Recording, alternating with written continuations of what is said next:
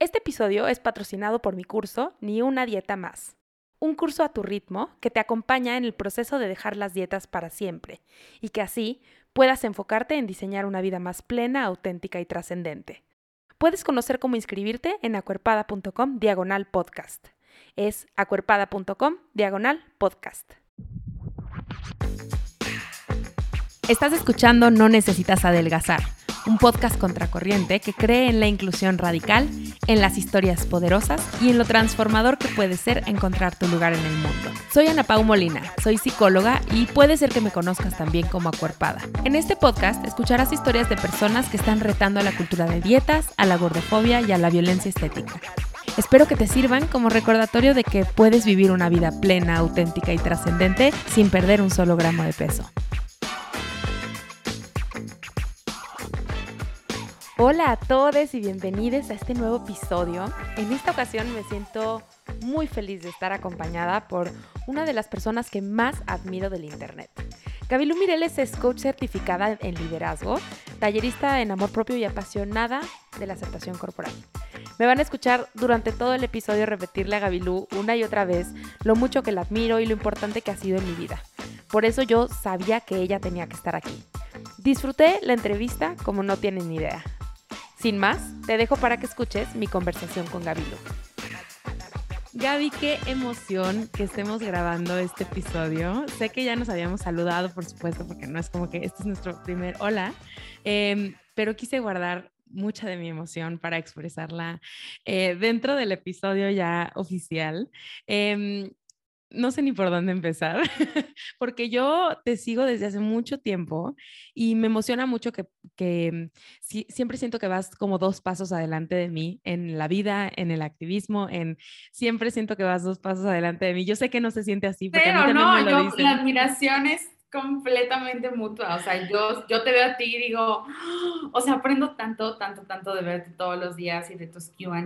O sea, yo soy tu más fan. Ay, qué, qué, chido de verdad compartirnos esto y, mm, y, y, es que de verdad, o sea, yo hasta decía como, siento que Gabilú de todas mis invitadas es de la que más sé, ¿no? Porque te sigo desde hace tanto tiempo que siento que somos amigas desde siempre. Sí, sí, sí. sí. Y, me pasa mucho que a mí me lo dicen también, ¿no? La gente que me sigue me dice, pues es que siento que somos amigas.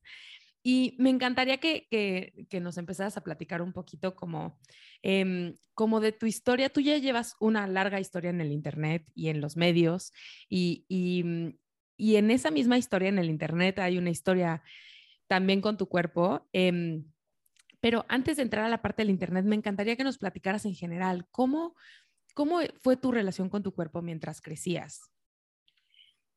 Fue muy antagonista. Mi cuerpo siempre fue el culpable de todo en mi cuento, ¿no? En el cuento que yo me conté, eh, por mi cuerpo no, no tenía novio, cuando mis compañeros ya tenían novio, por mi cuerpo tenía que usar una talla más grande en el bailable y entonces, eh, o por mi cuerpo yo, yo siempre quedaba hasta atrás, ¿no? En los bailables de la escuela, Em, por mi cuerpo no podía hacer deporte, no, según yo, ¿no? O sea, claro, estas cosas que después reaprendí, pero era, claro, no puedo ser deportista o, odio el deporte por mi cuerpo, no soy bonita por mi cuerpo. Entonces, siempre fue el culpable de todo, siempre me la viví peleada y esto me lo enseñaron, o sea, desde muy chiquita fue, no, pues es que si quieres ser em, editora de moda como yo soñaba desde chiquita, pues tienes que estar flaquita, si quieres casarte, pues tienes que adelgazar. Si quieres tu novio, tienes que, ¿no? Cambiar tu cuerpo. Entonces, o sea, fue una pelea eterna, o sea, parecería eterna, o sea, porque realmente yo veo hacia el pasado y siento que veo una película, ¿sabes? De alguien más que se parece mucho a mí, pero digo, wow, o sea, qué feo. Sí, sí, siempre fue como el villano de mi película. Claro, sí, y porque pues al final la respuesta siempre es todo se resuelve si bajaras de peso, ¿no? Creo que, creo que nos hacen entender que el villano es, es el cuerpo, ¿no? Y sabes qué? que también como mucha desconexión, porque como lo ves como el villano, bueno, yo lo veía como el villano, como que no era parte de mí, o sea, era mi cuerpo contra mí y yo contra mi cuerpo, y mi cuerpo es gordo, y entonces yo no quiero que mi cuerpo sea gordo, o sea, nunca lo sentí mío, como que éramos lo mismo, ¿no? Como que estaba de mi lado, que ahora lo veo así. siempre era mucha desconexión y, y, era verlo y lloraba. Y por eso era muy, era muy villano, ¿no? O sea, como la, la bruja que llegaba y me hacía llorar, así era mi cuerpo. Fíjate que entre más me muevo como en una comunidad de personas gordas, eh, más entiendo que que todas experimentamos cosas muy parecidas. Y entonces te quiero contar que de hecho Acuerpada se llama así por eso, ¿no? Porque yo también sentía como que éramos dos cosas separadas, ¿no? Como mi cuerpo era una cosa y mi cabeza, mis sueños, mi, ¿no? Era otra. Y entonces la palabra acuerpada vino como a juntar, como, como a expresar es, esta cosa de ya se juntó, ¿no? Entonces, qué chistoso que sí, o sea, ¿no? Que es una experiencia como compartida, esta cosa de y, creo que tiene que ver tal vez con esta creencia de que el cuerpo gordo es como un cuerpo en transición, ¿no? Entonces como que nunca está, o sea, nunca es el cuerpo final, como que siempre es un proyecto. Y, y, creo que por eso cuando, bueno, yo te conocí a ti y te ya te lo he contado, ¿no? Existía esta revista eh, que se llamaba Púrpura o Esto es Púrpura, em, que, que, ya no existe ahorita, ¿o sí? Ya no existe, ¿verdad? No, ya no. Ah, ok. Y, y tú escribías ahí una, una Em, una sección que se llamaba Fat Gab. Y yo me acuerdo que, mira, era en serio, sí te seguía en serio. ¡Wow! Sí. Este, y, y, primero te quiero preguntar como, bueno, que nos platiques un poquito de dónde nace FatGap, porque yo sé que no es lo primero que hiciste, tú ya te dedicabas a los medios o no. Sí, sí, sí, sí. O sea, yo empecé a escribir desde muy chiquita. Eh, amaba, siempre amé las revistas, amaba los libros y desde muy chiquitita yo decía, yo quiero escribir, o sea, eso es lo que quiero hacer, yo quiero ser escritora. Y tuve muchísimos blogs, o sea, muchísimos, o sea, no sé, no sé ni cuándo, ni cómo se llamaban, o sea, abrí uno de cine y luego abrí uno de música y luego abrí uno de moda, y, o sea, siempre tenía como otras cosas de que escribir menos de mí, ¿sabes? O sea, nunca como que realmente conecté con, con mi historia, era de voy a escribir de los famosos, voy a escribir de las tendencias, voy a escribir de las películas. Y nunca pegó ninguno, o sea, realmente mis pasiones cambiaban y me entretenía otra cosa. Después estudié ciencias de la comunicación. Eh, durante la carrera escribí de moda en, mi, en el periódico de mi pequeño rancho Ciudad Victoria, Tamaulipas. Ahí eh, creo que durante dos, tres años escribí en la sección de moda que salía los domingos y yo producía sesiones de fotos con las amiguitas de mi hermano, que es tres años menor que yo. Entonces tenía muchas amiguitas súper bonitas con, con ropa muy bonita y yo les hacía, o sea, siempre me gustó la moda, ¿sabes? Y como yo no me la podía poner, yo no tenía ropa bonita, ¿no? O sea, yo no me podía atrever a nada. A ella les, les armaba los looks y sacaba como toda mi inspiración en ellas y después escribía y todo. Eh, después me vengo, en cuanto me gradúo, me vengo a la Ciudad de México a empezar a, escribir para el periódico Reforma en la sección de sociales. Y ahí es cuando me empiezo como a topar. O sea, llegar a la Ciudad de México para mí fue justo el inicio de la película que siento que hoy es mi vida, ¿sabes? O sea, de repente llego y una, veo más personas gordas, porque en mi rancho éramos yo y otra chava en diseño gráfico y acabo de contar. O sea, no había, ¿sabes?, con quién hablar de estos temas. Para empezar, ni me atrevía, ¿no? A hablar de, hablarle de mi peso a una amiga, pues te iba a decir lo que siempre te dice, ay, no, no estás gorda, no, sí estoy gorda, ¿no? O sea, entonces, ¿qué le, ¿qué le, digo? O sea, que no, con mi mamá, pues, ¿para qué hablar de esos temas? Era llanto seguro entre ella y mío, y llegábamos al final al, pues deja de comer y ya, ¿no? Para que seas feliz. Y, y resuélvelo. Y ya resuélvela, ¿no? Entonces, bueno, el peso nunca se tocó, no era un tema que era como algo, o sea, es que antagonismo con mi cuerpo era algo que vivía yo en el, en el closet, o sea, nada más. Llego a la Ciudad de México, me encuentro con mujeres con cuerpos grandes y sexys, ¿sabes? O sea, de que me acuerdo que había una fotógrafa en otro periódico y siempre nos encontrábamos en los eventos.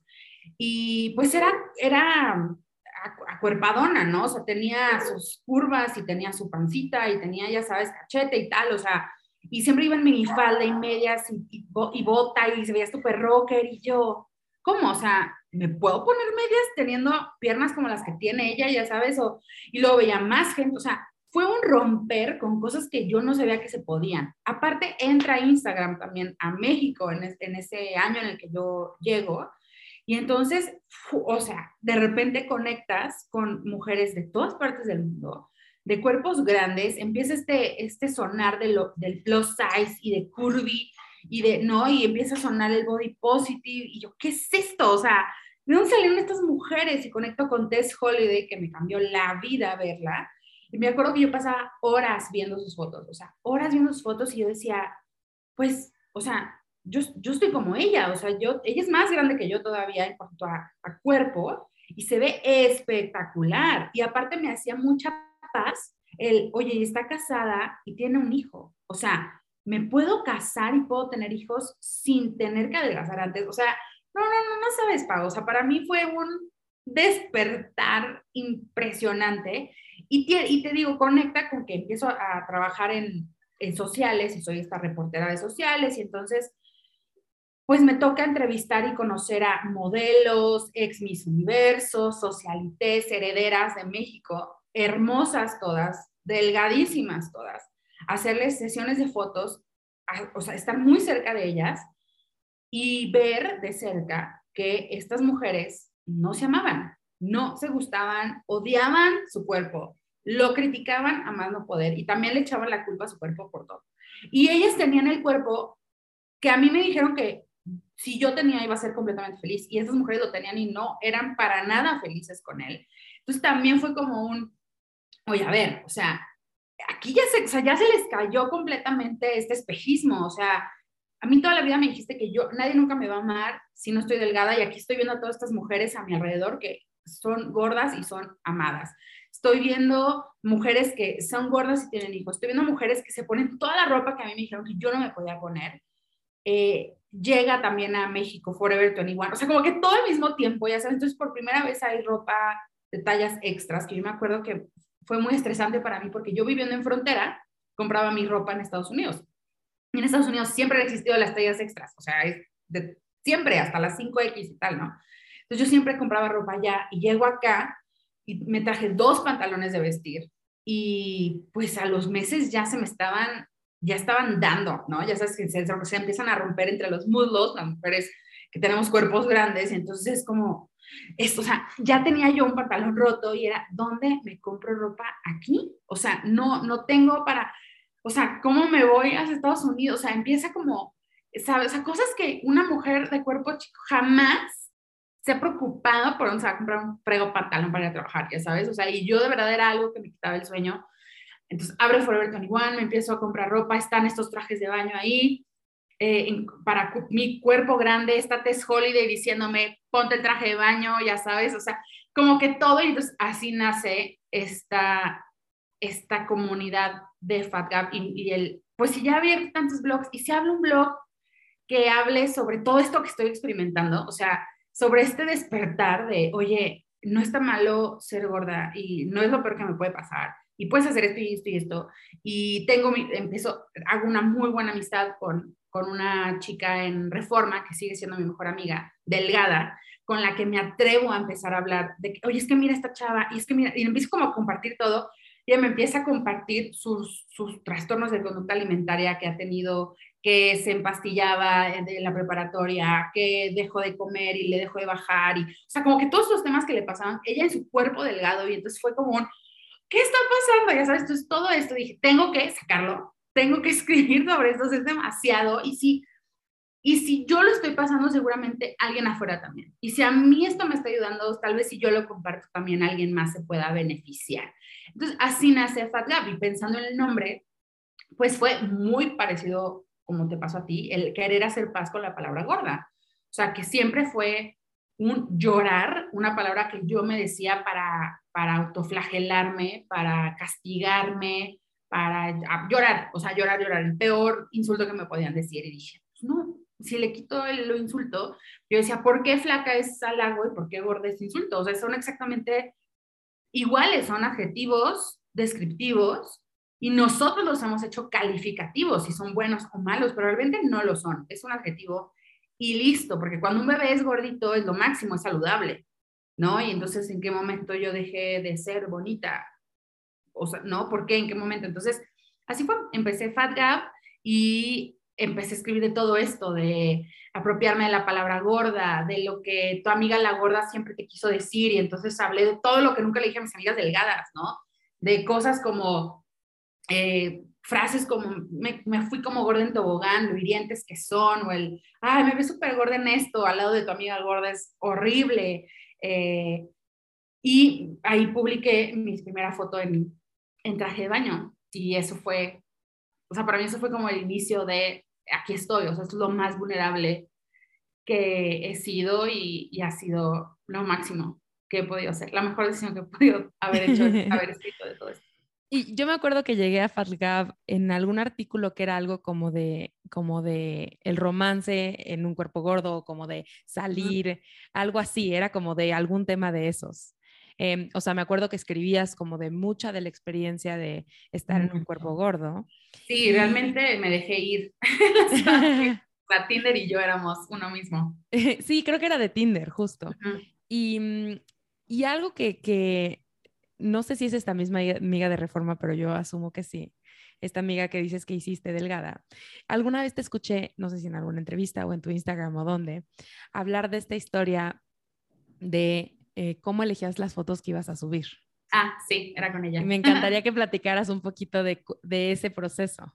Sí, sí, la verdad es que Sofi, si está escuchando este episodio, sí, ella ha sido, o sea, ha estado desde el principio y, lo, y sigue estando hasta el día de hoy. Eh, claro, o sea, tomo, me tomo estas fotos en traje de baño, me las toma, con estas me las tomó otra amiga en su momento, pero ahí empecé a practicar esto que después se volvió mi modo operando de, de cómo subir una foto cuando te odias y cuando no te gustas. Yo dejaba que mis amigas, que mi amiga la eligiera. O sea, en esa ocasión yo tenía en mi teléfono capturas de pantalla de la pose, ¿no? Porque justo no sabía yo posar ni mucho menos, o no salía en fotos, o sea, tú ves mi Facebook en eh, preparatoria universidad, hay yo creo que tres fotos en las que salgo yo. Hay muchísimas fotos, yo era la fotógrafa de todos mis amigos, están todos retratados y documentados, pero yo no salgo en ninguna foto. Entonces, tomaba capturas de pantalla de Pinterest y de Instagram y de Tescol y de posando, me ponía enfrente de la cámara, respiraba, copiaba la pose y después, efectivamente, como yo no me gustaba en ninguna foto, le decía a mi amiga, ¿cuál te gusta? No me, o sea, y yo me callaba, o sea, ella las veía y estaba así viéndolas y yo pensando, ¡ay, me veo horrible! ¡Ay, la copa! ¡Ay, no sé qué! Ah", pero no lo decía, porque ¿de qué sirve? O sea, cuando uno lo dice es justo, dije, claro, vas a decir, ¡ay, me veo súper mal! Y entonces ella te va a decir, no, te ves bien y no le vas a creer, para qué, o sea, mejor, si no tienes nada bonito que decir, no digas nada, como dice mi mamá, entonces me callaba y mi amiga es la que decía, ¡ay, te ves genial en esta! No la, duda, no la ponía en duda y es la que publicaba y sacaba una frase muy perrona, inspiradora de Dios empoderada de Pinterest, que era como me encantaría haberme sentido en ese momento y la publicaba. Y ya, o sea, ¿por qué? Porque tus amigas te ven con más amor que como tú te ves a veces, ¿no? Tus amigas son las que están ahí y te dicen, no, eres una fregona. Cuando te corta el patán y te sientes una, un moco, ellas te dicen, no, tú vales, tal, la, la. O sea, son como ese recordatorio y también de, tu físico, o sea, tu, tu, amiga jamás te va, bueno, si no, no es una gran amiga, ¿no? O sea, no te va a dejar de ser tu amiga si subes de peso, ¿sabes? O sea, o si bajas, o, lo, o si se te cae el pelo, o sea, le da igual, no es tu amiga por tu físico. Entonces, esa, esa era mi técnica. Sí, la verdad es que eh, fíjate que lo he usado incluso en, sabes que doy, yo doy consultas y se lo he platicado a algunas consultantes porque se me hace una cosa bien linda y que ya llegaremos a ese tema, pero Em, cuando fue mi boda había un gran tema con las fotos, ¿no? O sea, con la preocupación de me van a gustar las fotos y cómo se van a ver y así, ¿no? Y me acordaba mucho de eso que decías y yo pensaba, pues es que sí, la, o sea, cuando tú ves fotos de tus papás, no sé, en, en los ochentas o así, eh, eh, mi mamá a veces ve las fotos y dices, ay, qué pelos traía o cómo estaba vestida o lo que sea, ¿no? Y tú las ves con puro amor. Y entonces yo pensaba en eso, como la gente que te ama ve las fotos y no ve lo mismo que tú. Y como que es un recordatorio bien lindo de salir en las fotos, ¿no? O sea, entonces la verdad es que es, una forma muy linda de construir. Em, y, me acuerdo mucho que decías esta cosa de como, como fíngelo hasta que sea, ¿no? O sea, como tú créete una diosa y pues eventualmente ocurrirá y eso se me hacía como, como muy lindo. Y de hecho yo también he aplicado esa cosa de escoge la foto que más te gusta y, y, tú súbela, ¿no? O, tú dime cuál subir. Em, que al final no le debemos nada al Internet y esto lo quiero aclarar porque no todas las personas son creadoras de contenido, pero tú a partir de FatGab ya te empezaste a volver, o sea, yo te, te leía en púrpura, pero también te empecé a seguir a ti personalmente. Entonces, tú también te volviste una figura pública en cuanto, en cuanto empezó FatGab. Me imagino que de ahí empezó a, a subir todas tus redes sociales, ¿no?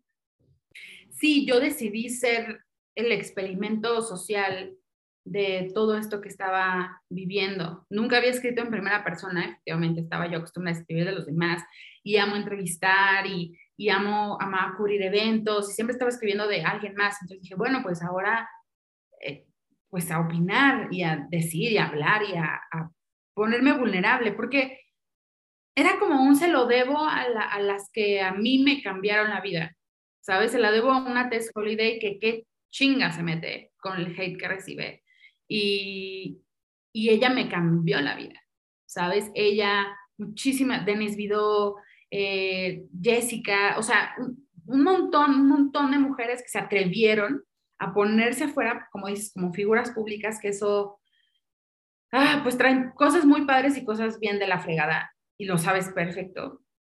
Pero fue como un, si a mí ellas me ayudaron tanto, pues si yo puedo ayudar a una mujer a decir, ¡Ah!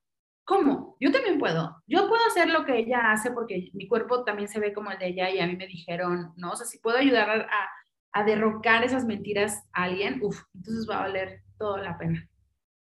Y bueno, yo te puedo decir que ya valió la pena porque quiero seguir como en esta parte de la historia, porque después eh, te digo que siempre das dos pasos adelante de mí y, y, me refiero no solo en el activismo, porque pues FatGab existió muchos años antes que Acuerpada, pero también porque me ha tocado em, Em, me tocó ver muchas cosas de tu transformación en la vida, incluido un momento en el que otra vez hubo un intento de pérdida de peso y otra vez recuperarlo. Y me tocó ver cuando conociste a tu ahora esposo y todo lo que ha pasado desde entonces, ¿no?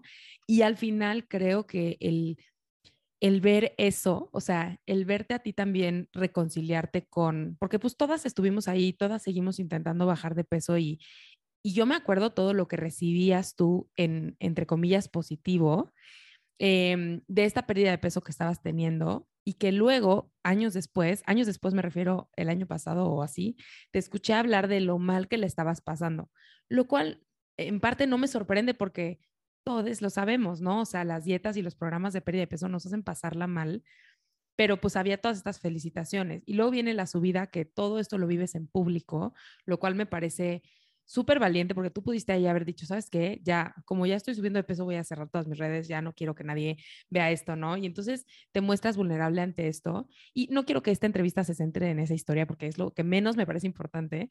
Y más bien me gustaría eh, que siguieras platicándonos como, como esta, eh, a mí me encantó verte en tu boda y me encantó eso porque yo me casé unos tres años después que tú. Y entonces, para mí, verte a ti en tu boda, siendo una novia gorda, era una cosa muy impactante como de yo también puedo, o sea, de verdad en todo mi proceso de la boda, yo te tuve en mente a ti porque eras la única, el único referente que yo tenía. Entonces, por eso te digo que ya fue un éxito tú. O sea, si tú solo querías que una persona lo viera y dijera yo también puedo, ya lo tienes porque esa soy yo. Entonces, quiero que nos platiques un poquito de qué pasó, o sea, sé que descubriste muchas cosas sobre ti eh, en el proceso de desde que conociste a Galo, que es tu esposo, y, y, todo lo que ha pasado desde entonces en relación a tu cuerpo y lo que creías que tú podías eh, como tener acceso a, ¿no? O merecer. Ay, sí, eh, fue, he pasado de, de, todo, ahorita que lo pones así fue como, wow, sí, sí, sí fue mucho hace como, no sé, es que la pandemia para mí fueron de que siete años, ya no sé cuánto. No sí, sobre todo con todo lo que ha pasado en tu vida, me imagino. Sí, sí, sí, pero creo que fue hace como cuatro años que, que pasó eso de la, de la bajada de peso. Yo no estaba para nada yo familiarizada con este concepto de salud en todas las tallas. Entonces, yo estaba familiarizada con el body positive y amor propio y curvy, plus size y todo, y entonces yo ya me atrevía a, yo había subido fotos en lencería y me había pintado el pelo de todos colores y había salido con gente en Tinder y, o sea, yo ya, ¿no? Había salido en, en justo en, sitios como Púrpura hablando del tema, ya había, o sea, ya me había atrevido a hacer muchas cosas que pensé que nunca iba a poder hacer por estar gorda. Ya había salido en televisión nacional, en TV Azteca, hablando y bailando y que me hicieron bailar. O sea, no fue como que me esperé a bajar de peso para hacer nada, realmente, lo cual me siento muy orgullosa de mí en ese aspecto. Pero sí, estaba yo comprada en este tema de, pues realmente no, o sea, no soy saludable, ¿no? Porque tengo un cuerpo grande, porque yo no sabía que, o sea, no sabía todo eso que ahora sé. Entonces se acercan a mí una clínica eh, que quería pues, regalarle su experiencia a influencers para que bajaran de peso y era un programa con mucho acompañamiento, eh, muy estricto, de comer muy poquito eh, y de todos los días y, y, pues ya, y me dije a mí misma, bueno, un año y pues venga, ¿no? O sea, eh, a darlo todo porque pues sí, o sea, yo, o sea, yo me dije a mí misma, mí misma, o sea, sí estoy muy feliz todo, pero pero pues no es saludable, ¿no? Y, o sea, se, estas, o sea, seguían estos como cuentos ahí vigentes, ¿no? sí, porque realmente estabas enferma de algo, o sea... No, pero nada, no, no, solo no. Eras, estabas enferma de gorda, ¿no? Nada Estoy enferma porque estoy gorda sí. y pues listo, o sea, se acabó, ahí está tu enfermedad y te puede dar algo y te va a dar seguramente diabetes y, o sea, todo esto, ¿no? Que, que, que te dicen y no puedes hacer, y se, no vas a poder hacer ejercicio y yo quiero hacer ejercicio. O sea, todo esto eran mentiras, o sea, que el disclaimer es, o sea, todos son mentiras, no era una realidad. Pero yo me decía, claro, o sea, yo quiero, porque siempre tuve esta, o sea, yo no sabía, pero tenía un atleta en mí que quería salir. Entonces yo decía, claro, no puedo ser atleta, no conocía a Meg Box, por ejemplo, hoy en día, que si no la siguen, síganla, que es una súper atleta, gorda, ¿sabes? O sea, no llegaba yo a esa parte todavía del internet. Así que, claro, yo quiero ser atleta, yo quiero ser ágil y entonces pues, tengo que bajar de peso para hacer eso. Y si era un hecho, y lo sigo teniendo hoy, tenía un trastorno de conducta alimentaria de, de comer por atracones y de comer grandes cantidades de comida eh, y escondidas y con culpa y que era algo que yo pensé mal pensado que otra dieta me iba a ayudar a solucionar, ¿no? Entonces dije, claro, let's do it. Entonces dije, un año va, y entonces pues yo me metí con todo, bajé kilos, y eh, estaba muy ansiosa yo todo el tiempo, o sea, porque como bien dices, por eso no debemos opinar de los cuerpos ajenos, o sea, porque efectivamente empiezo yo a bajar, el cambio se ve en automático, o sea, estaba yo comiendo muy poquito, chavas, o sea, muy, muy poquito. Obviamente, pum, pues, o sea, pum, me desinflé. Y todo el mundo, wow, qué padre. O sea, y hoy me acuerdo de repente que veo gente que me sigue y dijo, estos me empezaron, estas señoras me empezaron a seguir cuando bajé de peso. Y era la feliz, wow, o sea, porque entonces era claro, o sea, así sí me caes bien, gordita. Gordita que está queriendo bajar de peso. o sea, esas gorditas sí me cambian. Las gorditas que dicen que son felices, no, esas no. O sea, es lo que yo le llamo el mito de la buena gorda, ¿no? La gorda que está intentando cambiar todo el tiempo. Claro, claro. Entonces ahí hice mucha amiga, mucho, mucha fan, eh, que estaban muy orgullosas de mí y muy inspiradas porque yo estaba bajando peso. Em, pero pues yo vivía muy estresada, una, porque como bien dices, estaba yo viviendo esto públicamente. Si yo tenía un mal día, pues yo tenía que ser la Gabilú que estaba inspirando a todo el mundo. Y entonces yo no podía, o sea, yo no subía a stories lo que le, escribía a la psicóloga, que era algo padre que había una psicóloga como en el, en el sistema este. Y era, yo creo que casi diario le escribía en el chat de, me quiero ir al refri y comerme todo un paquete de salchichas en este momento, o sea, me quiero bajar al restaurante. Yo vivía en la Condesa y había muchos restaurantes a mi alrededor, cinco abajo de mi departamento. Quiero ir a un restaurante y pedirme tres hamburguesas y comérmelas todas. Y, y era, o sea, entonces era, me encerraba en mi cuarto para no salir. O sea, y pasaba los fines de semana así, encerradas. Porque entre semana era más fácil, podía trabajar y me distraía y, y estaban mis amigos y, tomaba mucha agua, pero el, el fin de semana era ¿quién, ¿quién me va a controlar? O sea, yo me sentía como que yo era una bestia, o sea, como muchos nos sentimos cuando estábamos a dieta, o sea, como una bestia que es que si me abren la puerta, o sea, yo era como el hombre lobo, o sea, no voy a ver, todo es sangre, y sabes, y voy a atacar. Entonces era, pero eso no lo pasaba, yo lo ponía yo en redes sociales, obviamente. En redes sociales era, sí, woo, vamos, sí, miren, mi huevito duro que me estoy desayunando, qué padre. O sea, y el, sábado, pregúntame, o sea, era una locura o era era medir todo, todo el tiempo, era controlar las salidas que yo tenía. Oye, vamos a comer, ok, pero puede ser a las 7, porque yo tenía que comer cada tantas horas, porque si no, se iba a descontrolar mi hambre. ¿No? En mi cabeza. O sea, esos eran los toques. Entonces, tiene que ser a tal hora, entonces voy a, organizaba todas mis comidas. De, o sea, era de verdad una ansiedad, Pau, o sea, mortal. O sea, yo tenía todo perfectamente controlado y no, ¿sabes? O sea, perfectamente entre comillas. Y todo lo que no estaba en mis manos, o sea, tipo, que era el cumpleaños de alguien y llevaban pastel a la oficina y entonces, no, deja, o sea, déjame, me voy al baño. O sea, déjame ir al baño y me escríbeme cuando ya se haya ido el pastel. O sea, no, no, mal, mal, no estaba nada padre, pero claro, esa parte nadie la comparte en redes sociales, ni yo ni todas las fitness de dieta que están, ¿no? O sea, nadie comparte la, la parte fea. Y bajo muchísimo de peso. En ese momento descubro, sí, mi amor por el, por el movimiento y por el, no diría yo deporte, porque así que digas tú, ay, la tenista, no, pero eh, sí por hacer cycling y por hacer como pilates, y, o sea, por moverme, ya sabes, o sea, es súper padre. Empecé a entrenar con Nike y, o sea, eso fue súper padre y eso sí me lo quedo hasta hoy. Y lo sigo haciendo hoy con todos los kilos que perdí y 10 más que peso hoy, ya sabes. Entonces, otro gran mito, o sea, no tenía que bajar de peso para, para sacar la atleta que llevaba dentro. Pero eh, estoy ya casi llegando a mi meta porque la meta seguía bajando y bajando con esta clínica. O sea, ya había bajado yo kilos y ellos me decían, pero es que tu peso ideal, entre comillas, es 15 menos. Y yo, 15 menos, o sea, pero es que yo estoy esquelética. O sea, yo ya me veía un palo porque yo jamás había sido delgada. O sea, y para muchos yo estaba siendo gorda, ¿eh? O sea, pero para mí yo veo ahorita las fotos y digo, ¿quién es esa flaca? O sea, ¿qué es, qué es eso? O sea, pero... Sí, eso pasa muchísimo, ¿no? Que nunca, o sea, siempre digo, yo nunca he estado en el IMC correcto además, ¿no? O sea, además de que no te sientes flaca, eh, nunca he estado en el IMC correcto, o sea, como por qué pensaba yo que un día iba a llegar a ese, o sea, era súper inalcanzable. Sí, yo también, o sea, seguía estando IMC sobrepeso, o sea, bueno, pasé de obesidad mórbida a sobrepeso, ¿no? Pero pues seguía siendo sobrepeso, obviamente la clínica está que ya que yo, pues fuera, yo, además yo era el, la niña del póster, Sí, o sea, conmigo era wow, ¿sabes? O sea, no manches, porque unos se metían para bajar 5 o 10 kilos. O sea, yo bajé 50 kilos, o sea, entonces, claro, digo, me salieron piedras en el riñón por bajar tanto peso tan rápido, pero X, ¿no? A quién le importa eso. Todos quieren que estés flaca y ya.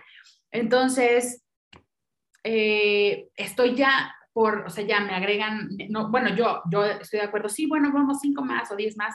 Empiezo a andar con mi ahora esposo y pues mi rutina que yo tenía muy acomodada pues se descontrola, ¿no? Porque pues tengo novio por primera vez en la vida, que no fue como que tuve novio porque yo estaba delgada, o sea, yo con él estuvimos en, en pláticas de novios durante dos años antes, o sea, él me conoció, nos conocimos en el periódico, o sea, él me conoció en todos mis pesos, en todos mis looks, en, o sea, no fue como que, ah, bajó de peso y por eso, no, para nada.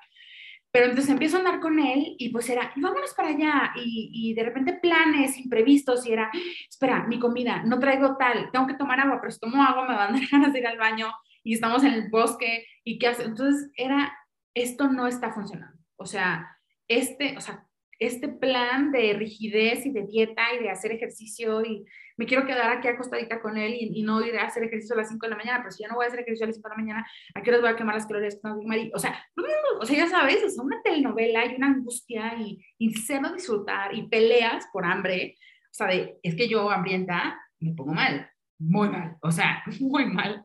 Entonces era una constante pelea, porque es que ya tengo hambre, es que ya pasaron cuatro horas, ¿a dónde vamos a comer? Y él, espérate, disfruta, ahorita comemos. No, es que si no, si no como ahorita en una hora, ya no voy a, o sea, me voy a querer comer toda la mesa y no sé qué, y él, a ver, o sea, no, no, muy, muy feo. Entonces... Y que algo que creo que es muy positivo, porque ya sabemos el final de esta historia, em, es que eligieras, eligieras dejar ese plan, que ahora nos lo vas a contar eso, pero dejar ese plan en lugar de decir, bueno, entonces no voy a tener novio porque se está metiendo en mis objetivos, porque eso es algo que pasa, ¿no? O sea, mucha gente dice, yo no puedo tener ese trabajo porque se mete en mis objetivos, entre comillas, o no puedo tener esa pareja porque se mete en mis objetivos, entre comillas. O sea, qué paz que, tus, que tu corazón y tu cabeza te dieron la capacidad de, de elegir vivir eh, versus estar en eso, ¿no? Pero no es en todos los casos. Sí, no, yo decido eh, salirme del plan eh, porque quería vivir, o sea, quería volver a comer pastel de cumpleaños y, poder salir a pasear y probar eh, comida en el restaurante rico que, que él me quería llevar y ya sabes, o sea, y no es, no, pero a ver, checar el menú antes, o sea, no, yo no quería esa vida y dije, pues ya, voy a dejar y voy a empezar a vivir y pues a ver si puedo sola, ¿no? Como entre comillas. La cosa es, como bien sabemos, pues después de una dieta de, una, de tanta restricción, pues es, es, efectivamente viene este, pues déjame como todo lo que no comí en un año, ¿no? O sea, viene este desespere, digo que fue lento en teoría, de ahí han pasado muchos años, pero, pero sí, me salgo de esta dieta, sigo con el ejercicio, sigo, me sigo moviendo, hago una carrera de 10 kilómetros con Nike, eh, o sea, sigo haciendo cosas muy padres, me caso, eh, tengo una bebé, em, pero pues sí, subo, todo el peso y más, como sabemos qué pasa con todas las dietas. Claro, no tuvo nada que ver con, porque justo ayer platicaba, ayer en el metatiempo, ¿no? Porque pues cuando salga esto ya no va a ser ayer, pero ayer antes de que estábamos grabando esto, eh, platicaba con una consultante de cómo nos enseñan a tener como una justificación de por qué subí, entre comillas, ¿no? O sea, como a explicarlo de forma racional, como, y entonces aquí en la historia de Gabilú, en el caso de de la cultura de dietas, nuestro cerebro sería, ah, bueno, es que Gabilú subió porque tuvo novio. No, o sea, subió porque las dietas son así, porque no existe una dieta que sea mantenible a largo plazo, ¿no? Y, y, bueno, para mí la experiencia de tu boda, o sea, yo me acuerdo que antes de que existiera Corpada, por supuesto, porque tu boda fue antes de que existiera Corpada. Este, mm, y tú hablabas mucho de cosas que te, que te parecían incómodas de tu cuerpo eh, o, que te, o que te hacían sentir inseguridad em, y que yo te decía, yo también tengo una de esas, ¿no? Y de verdad, de verdad te pensé mucho en el proceso de mi boda y digo, sé que tu proceso de boda no lo compartiste tanto como tal vez has compartido ahora tu rollo de la maternidad, eh, que por supuesto la boda es un día además.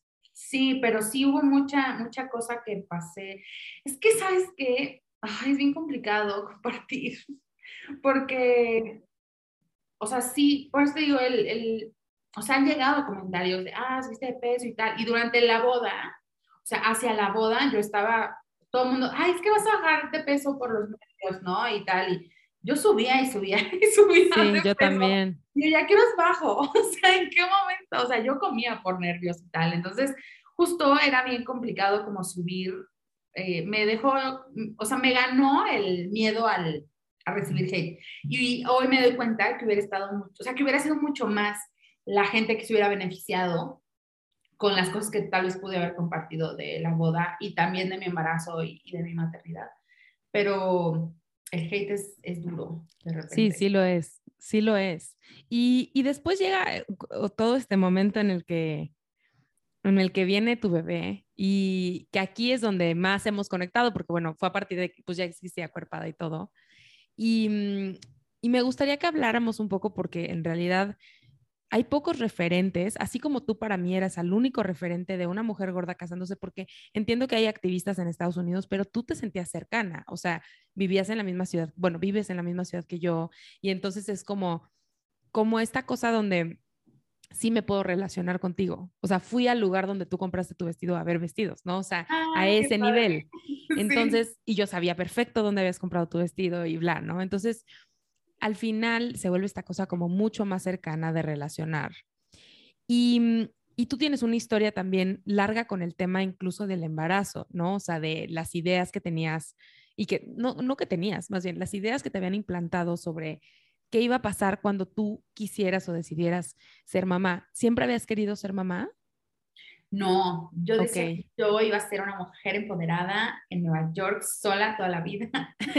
nunca me iba a casar, nunca iba a muy, tener Muy en Sex and the City, así. Sí, pero todos los que me conocen siempre han dicho que soy súper maternal y, y, sí, soy como la mamá de mis amigas y como jefa soy una mamá y, o sea, soy una mamá, o sea, que de toda la vida. Pero pues no, yo, yo creía que, que, que no, que no iba a ser mamá.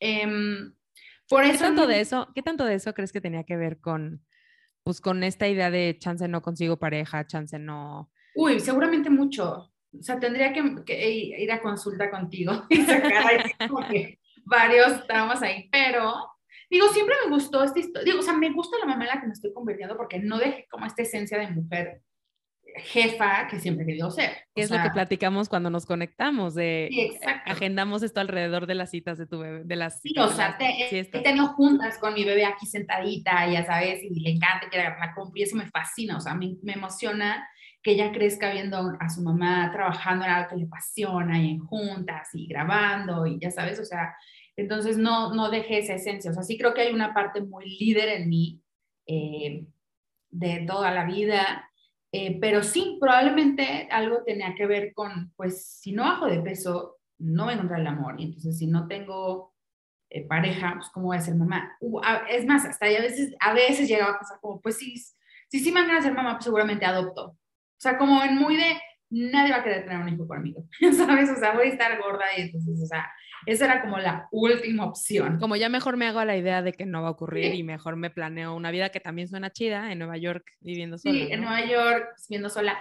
Pero ya que sí, o sea, ya que, eh, bueno, empezó, o sea, con mi actual esposo, día uno se habló del tema de yo quiero tener tus hijos, o sea, fue lo que me dijo Galo en su momento, en la segunda cita, yo creo. Y yo, ¿what?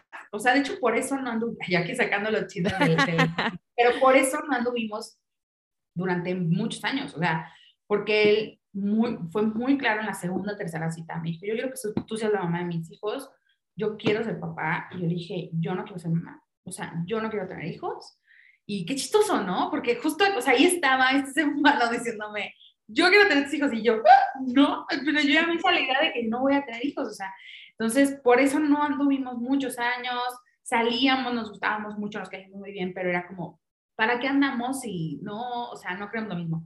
Hasta que ya hice paz con muchas cosas, eh, me amé mucho más, ah, me acepté mucho más, sané muchos demonios y dije, no, sí quiero ser mamá, estaría súper padre, siempre quiero ser mamá realmente. Entonces, o sea, como que ahí salió el, no, sí, sí quiero. Y, y ya tenía yo una larga historia de gordofobia con mi ginecóloga, o sea, de, de una ginecóloga gordofóbica. Esa sí es una larga historia. Sea, yo desde, las, desde que llegué a la Ciudad de México eh, empecé con ella, o sea, llevaba seis años, siete años yendo con ella.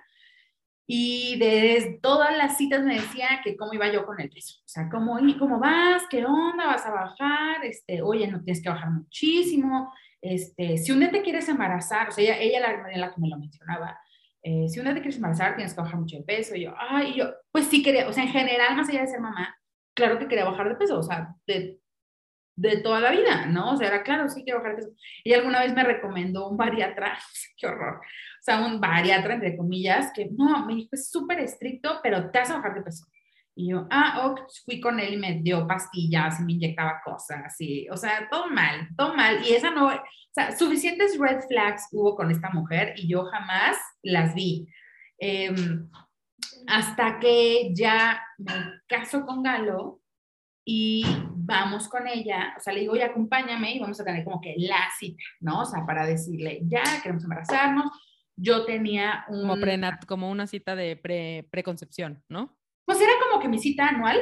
Ok. Pero justo ya estábamos casados, o sea, entonces se juntó con, eh, llevamos tres, cuatro meses casados y, y justo me tocaba mi, mi check-up anual y dije, ah, pues una vez ven y la agarramos justo como una cita prenatal, o sea, como de, oye, ya también se iba a vencer el método anticonceptivo que yo tenía, que es un Mirena, que es como un mini DIU. Eh, entonces ya me lo iban a tener que quitar y entonces ya teníamos que hablar como de qué onda, qué plan, ¿no? Entonces me acompaña y todo y me dice, oye, yo ahí, o sea, o sea yo ya pesaba lo menos que ella me había visto pesar, o sea, eran esos, en esos como momentos de mi vida en la que ella me había salido de esta dieta, pero pues yo seguía pesando menos de lo que normalmente ella me veía. Me pesó, me dijo, oye, no, pues tienes que bajar como unos 20 kilos. Y yo, ¿qué? O sea, ¿cómo que?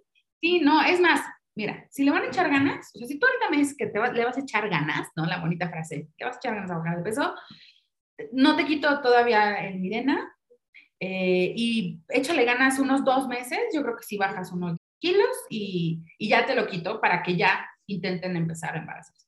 Mm, ok, nos fuimos de ahí a comer comida china, o sea, de que cero nos pusimos a dieta. Eh, porque yo ya, o sea, yo ya venía de, o sea, no he vuelto a hacer una dieta después eso, ¿sabes? O sea...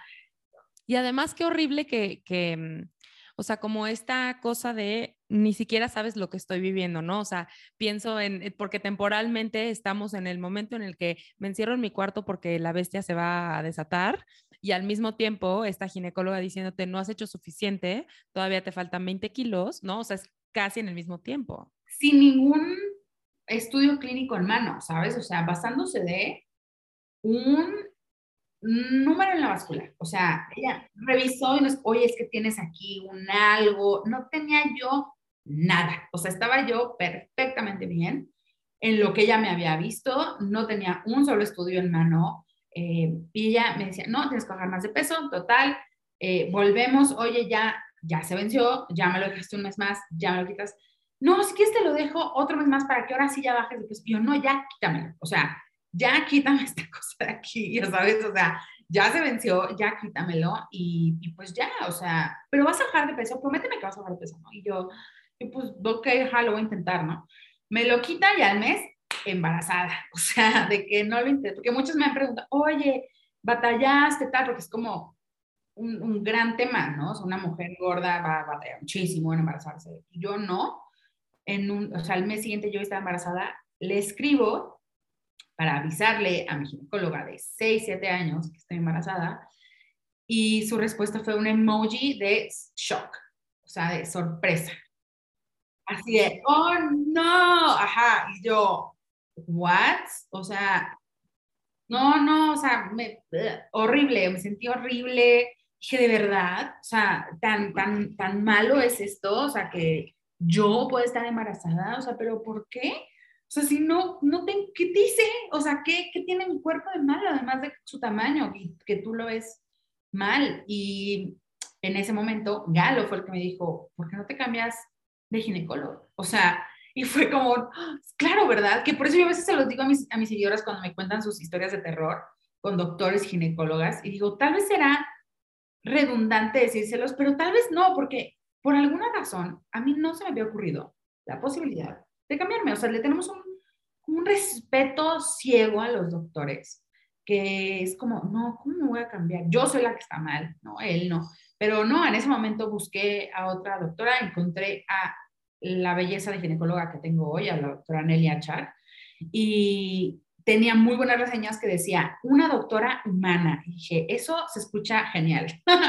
o sea, es algo tan básico, ¿no? Como que sea humana, pero dije, creo que necesito un trato humano, que me traten como un ser humano.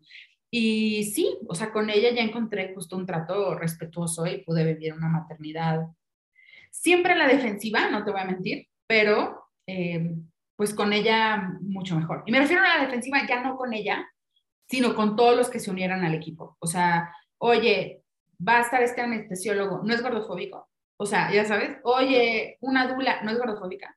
Oye, la pediatra, déjame las entrevisto para ver que no sean gordofóbicos. O sea, ya, o sea, después de esa dije, no me la vuelven a hacer, ya sabes, y voy a tener mucho cuidado en a quién permito estar cerca de mí, sobre todo en un momento en el que la quieres pasar bien, ¿no? Que es justo cuando estás creando una vida dentro de ti.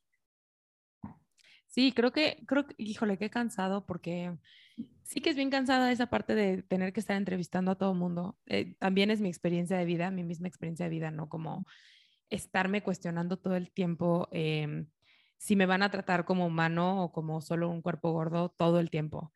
Em, tenerme que estar preguntando si voy a caber en los espacios y que yo sé que también eh, eso afecta, ¿no? O sea, eso también nos impacta, el tamaño de las batas en los ginecólogos, todo esto, que a raíz de que tú dijiste eso, eh, mira, otra vez, a raíz de que dijiste eso, dije, tengo que cambiar de ginecóloga, ¿no? O sea, porque también mi ginecóloga, y esto ya lo platiqué en el primer episodio, pero mi ginecóloga fue la que me recetó anfetaminas, ¿no? Entonces, para mí eso ya era como, yo había hablado con ella y tuve una conversación con ella y le expliqué que pues que yo ya no quería que me pesara y que yo ya no iba a bajar de peso y bla, bla, bla. Y, lo entendió bien, pero para mí siempre eh, como atrás de mi cabeza estaba esta idea de, pero ella me recetó anfetaminas. O sea, por más que respete mis deseos, entre comillas, en el sentido de que, ok, ya entendió que no me va a pesar y demás, siempre su idea va a ser que yo soy un problema. Y entonces, pues, quién sabe cómo se vea sesgada su atención hacia mí por ese tema. Y entonces, pues entiendo perfecto que tú quisieras buscar anestesiólogo o anestesióloga que fuera no gordofóbico y lo mismo con pediatra y lo mismo con todas las otras atenciones que tienes que tener alrededor de esto. Y que se me hace bien lindo que eh, después llegó tu bebé y, y que todo, o sea, todo salió bien, ¿no? O sea, entiendo que los embarazos son súper complejos y que puedes o no tener diabetes gestacional, puedes o no tener preeclampsia, sin importar el tamaño de tu cuerpo, pues, y miles de otras complicaciones que pueden ocurrir, pero en tu caso no ocurrió ninguna y entonces se me hace como una cosa bien chida de, de confirmarle al mundo de los cuerpos gordos pueden tener embarazos normales, saludables, con bebés normales, saludables, em, y dejar de creer que porque tengamos un cuerpo gordo es una sentencia para un embarazo de alto riesgo o bebés este, como, como no saludables o lo que sea, ¿no? Sí tuve preeclampsia, aclaro que sí, sí tuve preeclampsia y justo ahora, la semana pasada, hablando en una sesión de coaching que estaba dando, eh, me dijo la, mi clienta que Serena Williams tuvo preeclampsia y Beyoncé también. Y dije, ay, vaya, entonces no pasa nada. Sabes que es algo raro y, y se me hace como triste que tengamos que hacer como para validarnos las mujeres de cuerpos grandes, pero que yo hice durante todo el embarazo. O sea, el, el, el ver a una, al enterarme de que una mujer delgada tenía la misma complicación que yo, me daba como un, entonces no es mi culpa. O sea, no es culpa de mi cuerpo. ¿Sabes? O sea, yo le quería quitar toda la culpa que se pudiera a mi cuerpo porque lamentablemente no pude al final hacer este Dream Team al 100% que yo quería para mi maternidad. Em, la experta en ultrasonidos al final con la que yo iba cada tres meses era espantosa, súper grosera, eh, me hacía llorar cada que iba, porque me decía que, oye, ¿cómo vas con la dieta? Si estás yendo a una nutrióloga, ¿no? Porque estás subiendo muchísimo de peso y esto es muy preocupante porque el bebé se puede morir. Y yo, ah, o sea, ¿qué? Estoy hormonal. ¿Qué me dices esas cosas? O sea, terrible. Es que mira, aquí puedes ver que entonces no sé qué centímetro, y te hablabas y ya sabes con lenguaje médico y entonces que no entiendes, pero al final era muy claro, tienes que bajar de peso porque tu bebé se va a morir y lo estás matando y te va a dar preeclampsia seguro y entonces este bebé seguro no va a llegar a término si no bajas de peso y si no bajas de peso, te va a si no bajas de peso, tal, y entonces yo, entonces me la pasaba justo buscando, no tengo tantas amigas eh, con hijos o embarazadas, y las pocas a las que, que tengo, eh, les escribía, o sea, amigas a las que no les he escrito, no les había hablado yo en años, pero sé que tienen un hijo, les escribí, oye, ¿cómo te fue el embarazo? ¿Qué? O sea, quería como escuchar, ya sabes, otras anécdotas de mujeres, eh, a ti también de, de mujeres delgadas que tal vez también tuvieron preeclampsia, de mujeres también gordas que tuvieron, o sea, querían yo escuchar, ya sabes, o sea, qué les dio, qué, qué pasó, a cuántas semanas, está muy mal si, si mi bebé no llega a 40 semanas porque fue mi culpa, o sea, quería yo, como bien dices, hay muy pocos eh, testimonios en general honestos de embarazos en general, pero de cuerpos grandes, o sea, no hay, no hay, no hay, no hay. O sea, yo sí sentía que todo el mundo estaba embarazada cuando, y pasa, cuando, cuando es lo que me dicen, que cuando estás embarazada parece que todo el mundo está embarazado, y sí, o sea, yo sé que todas las influencers estaban embarazadas al mismo tiempo, pero todas eran delgadas y a todas les estaba yendo perfecto, ¿no?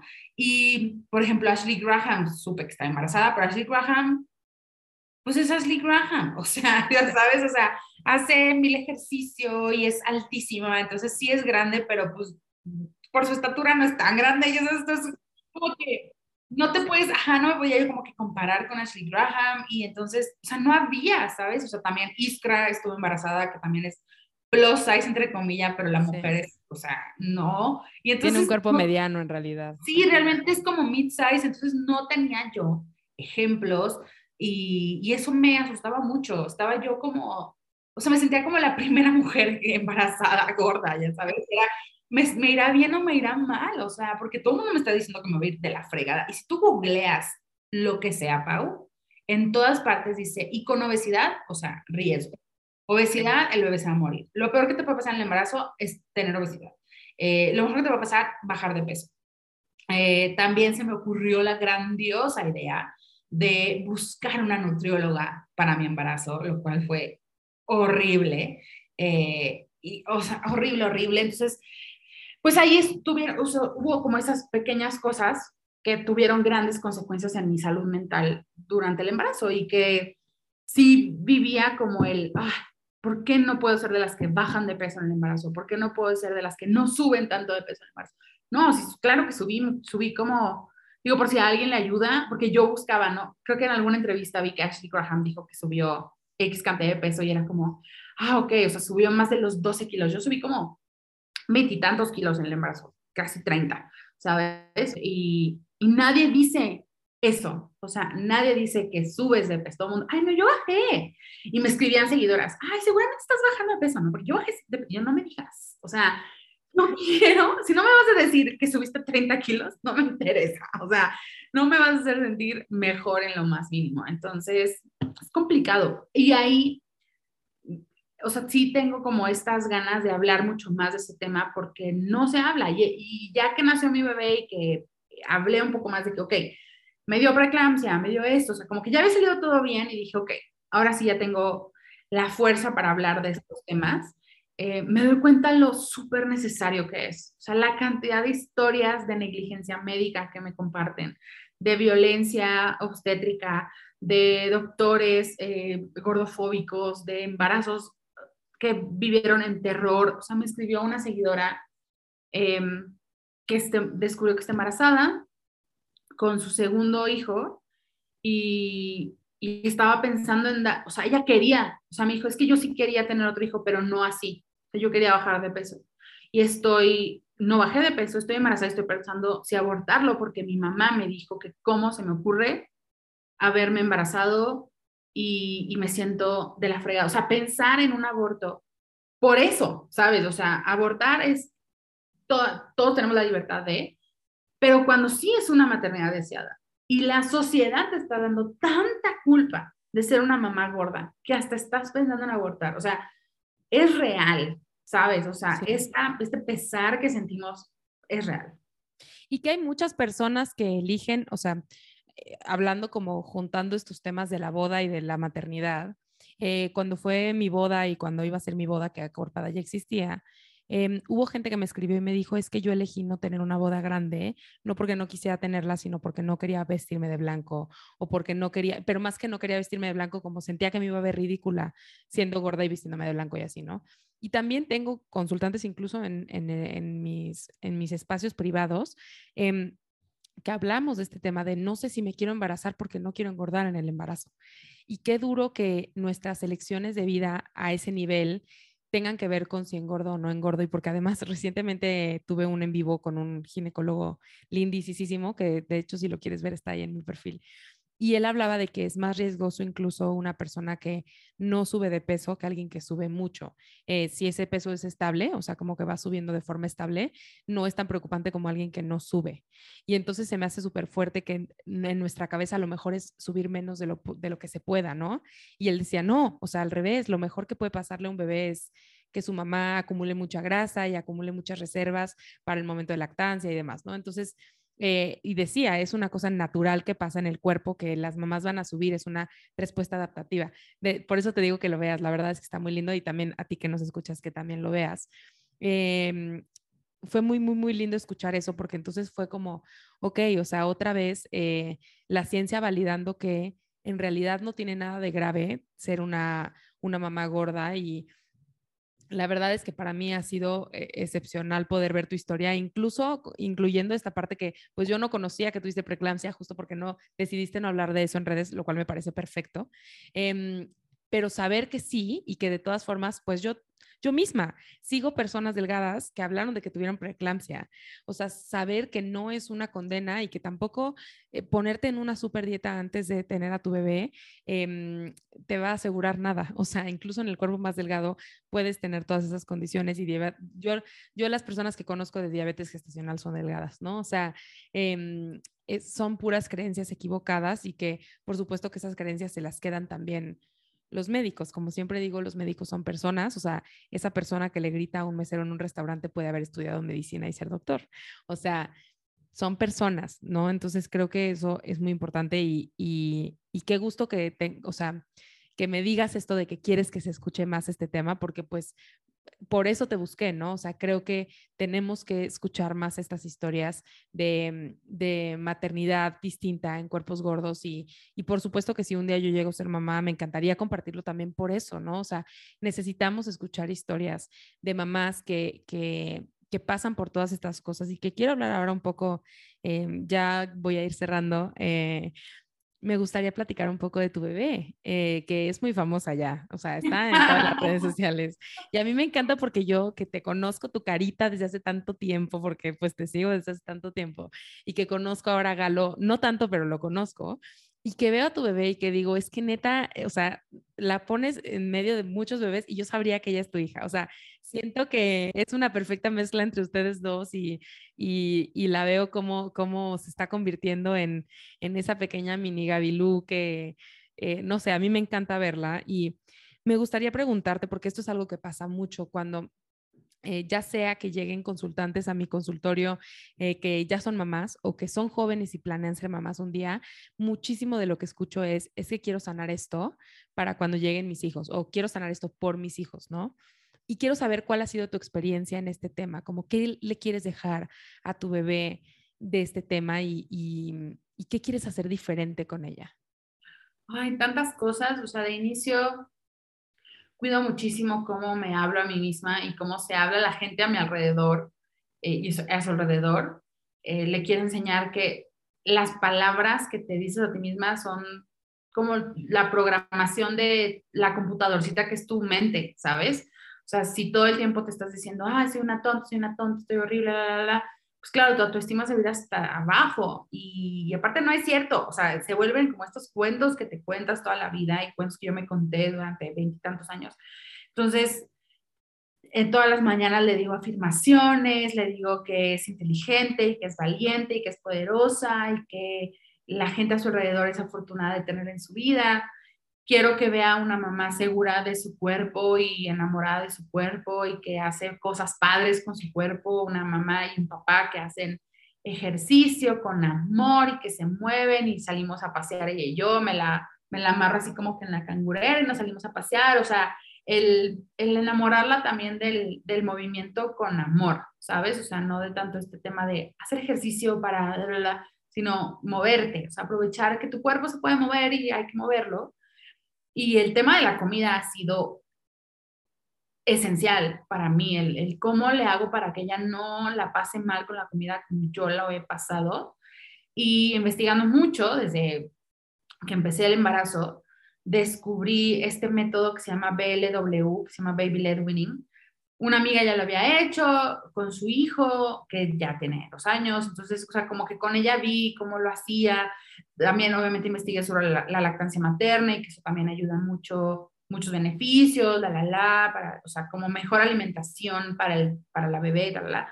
Y, y eso es lo que estamos haciendo. Justo empezó el lunes con alimentación complementaria y con Baby Led Wedding, que básicamente es dejarla que ella se alimente solita y es como alimentación intuitiva para bebés, ¿sabes? O sea, es... Sí, de hecho en el libro de alimentación intuitiva al final hay un capítulo de Baby Led Winning, ah, porque o sea, sí, sí se parece. Sí, sí, sí, o sea, es literal, en lugar de hacerle avioncito con la cuchara e intentar que se coma todo y mira y decirle, los niños en África no tienen para comer y come y ya sabes, o sea, no es, tú le pones la comidita enfrente y ella lo agarra y ella come y ella decide si ya no quiere y ella empieza a, eh, una, le genera muchísima independencia, eh, ella prueba de todo, entonces no se vuelve como piqui con los alimentos y ella decide, o sea, sabe que ella decide cuándo comer, cuándo no comer, cuándo parar, cuándo está llena, cuándo ya se cansó. Eh, y eso se me hace padrísimo, es algo que yo no tuve y quiero, pues quiero creer que, que va a estar padre para ella eso, pero básicamente quiero cambiarle toda la experiencia, o sea, quiero que ella jamás tenga que hacer una dieta en su vida, quiero que ella ame su cuerpo sin importar nada, o sea, si, si está velludo, si no está velludo, si está gorda, si no está gorda, si está alta, si está chaparra, o sea, que sepa que es lo menos interesante sobre ella, es cómo se ve su cuerpo.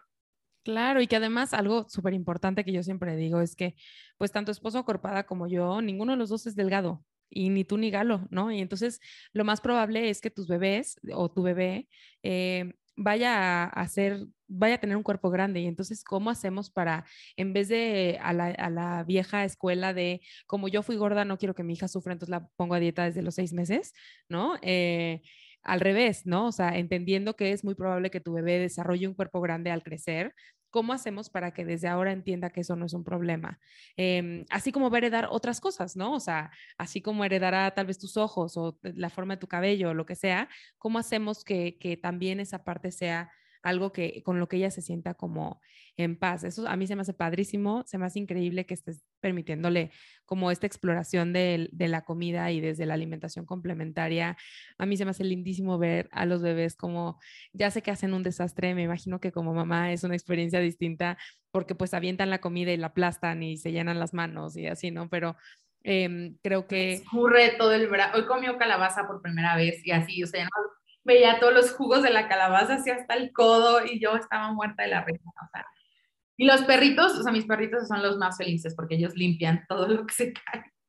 Claro, sí, y creo que em, eso es lo que nos toca, ¿no? Como romper con esta, pues con esta vergüenza corporal generacional y este trauma generacional que entendemos, bueno, al menos creo que yo entiendo que mi mamá estaba haciendo lo mejor que podía cuando entré a mi primera dieta y, por la cara que está haciendo Gaby para quienes solo nos están escuchando, pues ella también, ¿no? Pero... Sí, siempre digo eso, o sea, justo los papás hacen lo mejor que, que pueden con lo que tenían, todos hacemos claro. lo mejor que podemos con lo que tenemos, o sea, y, y yo sé que, mis, que mi mamá y mi papá no hicieron nada de forma maliciosa, ¿no? Ahora tenemos mucho más acceso a información que nuestros papás no tenemos, no tenían. Yo sí creo que los que somos papás en esta generación, sí tenemos la responsabilidad de, de investigar más, o sea, de echarle, de hacer nuestra tarea, ¿sabes? O sea, como nuestros papás lo hicieron en su momento con lo que tenían acceso a.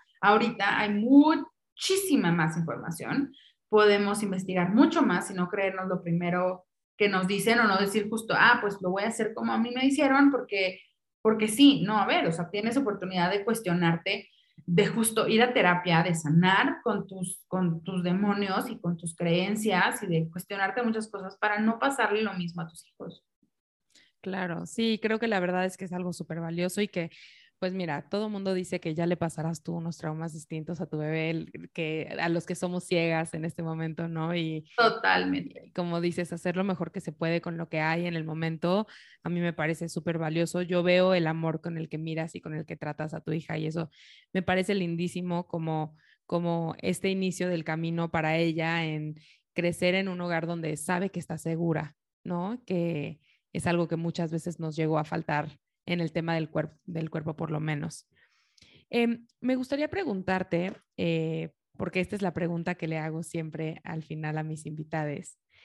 Em, además de que no necesitas adelgazar, ¿qué te hubiera gustado saber antes que te hubiera ayudado a sanar tu relación con tu cuerpo?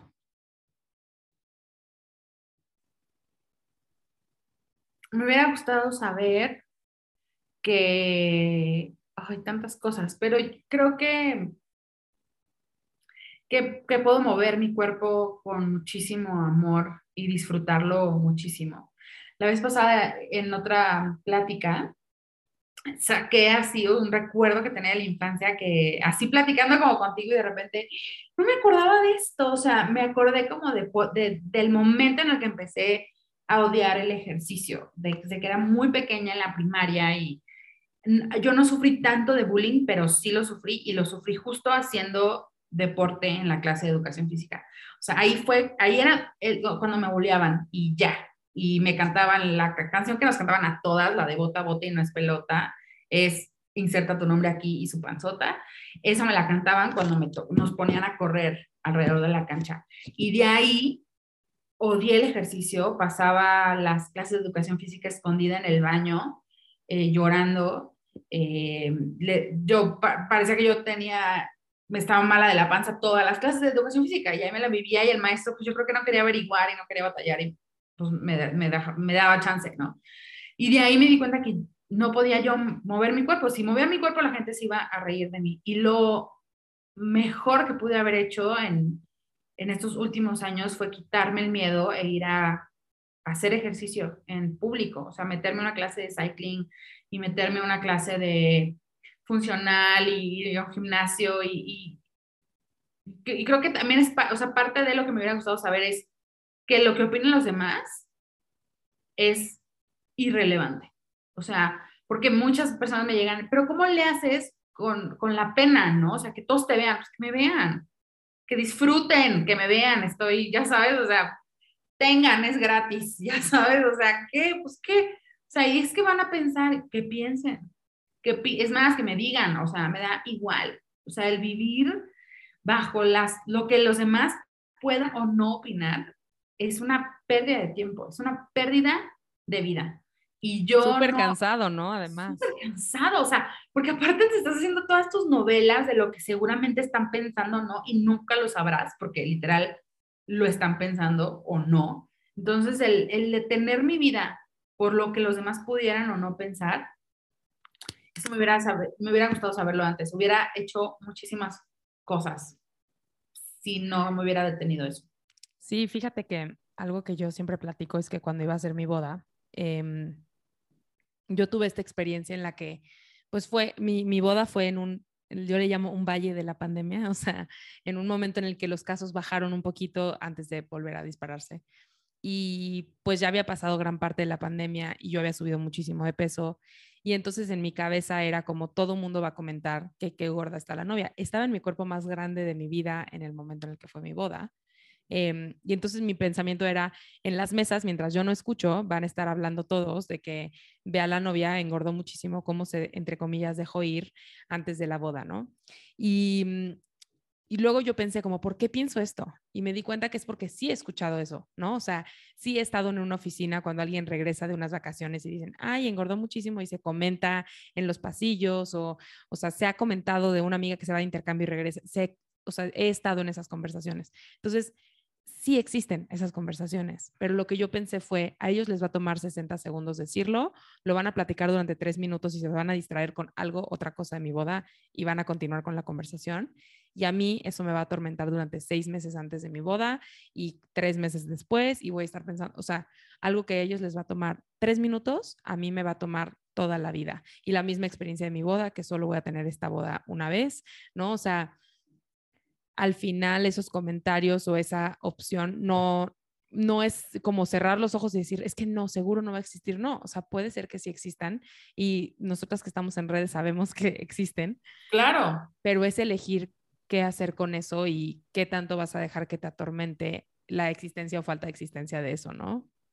Sí, es como si realmente le vas a dar el timón de tu vida a alguien más, ¿sabes? O sea, porque al dejar de hacer algo o sea, que tú hubieras decidido justo no casarte, o mejor hacer la boda más chiquita, o mejor elegir otro vestido en el que no, no se te vieran los brazos para que no dijeran, ¿no? Digo lo de los brazos porque es algo justo... Tengo sí, era mi tema, No, lo es de muchas, o sea, de muchas de nosotras, flacas y gordas, pero sobre todo de, de gordas. Y justo hace unos días estaba viendo las fotos de mi boda que tengo en mi cuarto, y hay una súper bonita de la, de la misa, y es de espaldas, mi vestido tiene una espalda súper bonita, como halter, o sea, como en triangulito, con encaje, y se me ve, o sea, pues el gordito como de la espalda, ya sabes, o como abajo del, de acá atrás, no sé cómo escribirlo que no, no escuchan, pero el gordito como del brasier, ¿no? Y se ve así, pum, así, perfecto, así, king. Em, y dije, ¿qué tiene? Ya sabes, o sea, sí, tal vez alguien, como dices, lo comentó y tal, y o sea, me encantó mi vestido, o sea, qué bueno que, y si hubiera elegido otro vestido, porque que no se me viera ese gordito de la espalda, entonces le estoy dando el timón de mi vida a alguien más, a esa persona que como dices, literal le interesa hablar de eso tres minutos, y ese iba a ser el vestido de mi boda, ¿no? O sea, es, es mi dinero, era mi recuerdo, era mi cuerpo el que se iba a poner, entonces yo soy la que tiene que decidir si realmente le voy a dar, o sea, qué tanta importancia le voy a dar a ese comentario, porque los comentarios duelen, son reales, los he llorado, los he llorado en cámara, o sea, los he llorado en frente de, de ustedes, o sea, son reales, pero no dejo de hacer las cosas por los comentarios. Sí, creo que, creo que, creo que eso es la base, ¿no? O sea, la gordofobia va a seguir existiendo y va a estar ahí y yo todavía creo que me voy a morir y no va a estar resuelto esto, ¿no? Pero lo que nos toca es, y por eso existe No necesitas adelgazar, lo que nos toca es em, eh, contar estas historias, ¿no? O sea, contar estas historias de que no necesitas adelgazar ni para ser mamá, ni para casarte, ni para ser feliz, ni para ser emprendedora, porque aquí hay dos, ¿no? O sea, no necesitas adelgazar para nada de eso y de verdad ha sido una gozada escuchar tu historia de primera mano. Em, me sentí en toda esta conversación, hubo momentos en los que se me olvidó que esto se estaba grabando. eh, Yo también. De también que la pasé y de, de poder platicar eh, contigo. Yo siento que estamos en una llamada de Zoom tú y yo. Eh, pero me gustaría que compartieras tus redes sociales, donde te puede encontrar la gente, cómo se pueden poner en contacto contigo. Claro, mis redes sociales son Gabilú Mireles, Gabilú con y latina. Estoy así en Instagram, Facebook, Pinterest y en mi Instagram tengo ahí un link donde pueden escribirme personalmente para más información de mis talleres, de mis sesiones de coaching, para platicar conmigo. Siempre estoy ahí leyendo todos sus mensajes y como te dije al principio, o sea, mi idea es si puedo ayudarle a alguien con, a sentirse menos sola, yo feliz.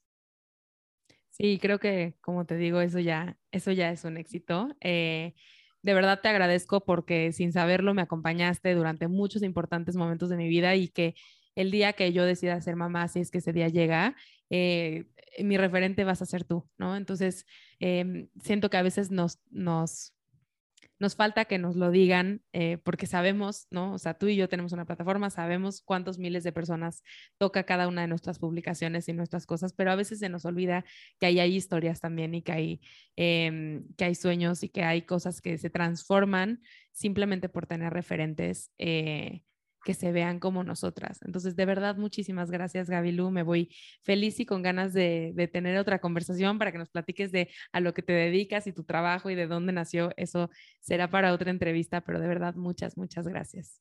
No, gracias a ti. Disfruté mucho recorrer mi, mi pasado y platicar contigo, que también soy de verdad tu súper fan. Gracias, Gabilú. Gracias por escucharnos. Nos vemos en el siguiente episodio. Esto fue No necesitas adelgazar. Recuerda que puedes encontrar nuevamente todos los detalles de lo que platicamos en acuerpada.com diagonal podcast. Busca el número de este episodio. No olvides calificar nuestro podcast y seguirme en redes sociales como Acuerpada o Acuerpada MX en Instagram para continuar con la conversación. Nos vemos pronto.